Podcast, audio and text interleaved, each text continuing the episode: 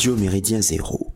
Non content de tripoter les petites filles, Joe Biden tripote les faits et les renseignements que lui fournissent chaque matin les agences spécialisées.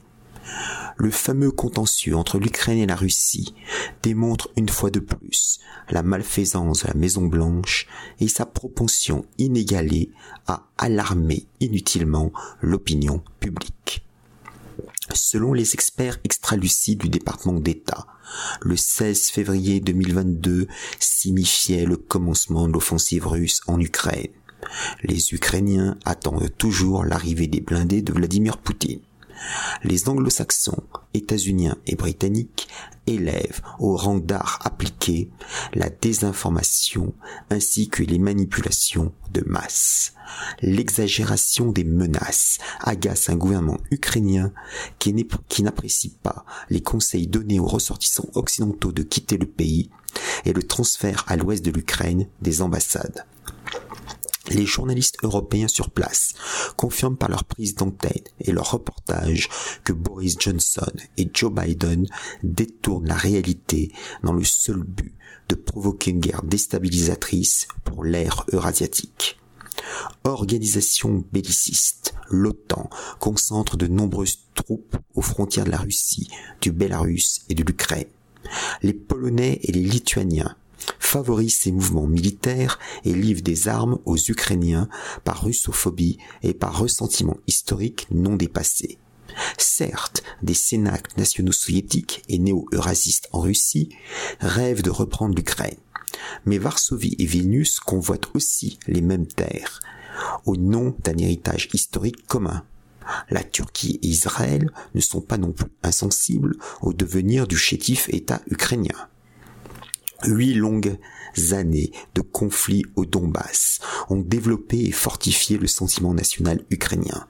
Nombreux sont les Ukrainiens de tout âge et des deux sexes qui s'exercent au maniement des armes et s'entraînent au combat sur leur temps libre. Il faut saluer ce magnifique esprit patriotique, bien qu'on reste par ailleurs perplexe quand ils souhaitent adhérer à l'Alliance Atlantique et à l'Union dite européenne, deux asiles psychiatriques planétaires réputés. Ukrainiens et Russes n'ont encore pas fait leur révolution intérieure antimatérialiste. Les propos sensationnalistes et volontairement délirants de Joe Biden et de son déplorable comparse Boris Johnson servent en priorité à masquer leur déboire politique intérieur. Le clown du 10 Downing Street s'enferre dans le scandale médiatique des fêtes clandestines organisées en plein confinement covidien. La probité douteuse de Bojo en prend un sérieux coup et ravit au contraire les l'opposition travailliste ainsi que les conservateurs thatchériens qui n'acceptent toujours pas son virage social. Quant à Biden, il assiste médusé à la convergence contre toute intervention US à l'est de l'Europe de l'aile isolationniste des républicains menée par la représentante de Georgie Marjorie Taylor Greene et de l'aile gauchiste démocrate conduite par la meneuse du squad, le carteron féministe wokiste Alexandra Ocasio-Cortez. La forte inflation bloque en outre le plan de relance économique à plusieurs centaines de milliers de milliards de dollars adopté dans la douleur par un congrès divisé. Dans ce contexte socio-économique difficile s'ajoute une hausse sans précédent de la criminalité et le blocage des institutions. À l'approche des élections de mi-mandat, le bilan fort mauvais de Sleepy Joe tient sur un simple timbre-poste.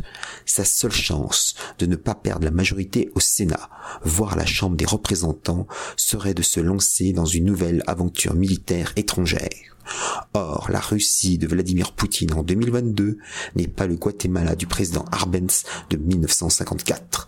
Ce calcul de politique extérieure démontre de la part d'un Joe Biden qui veut porter le vêtement trop grand pour lui de commandant en chef d'un comportement de psychopathe géopolitique.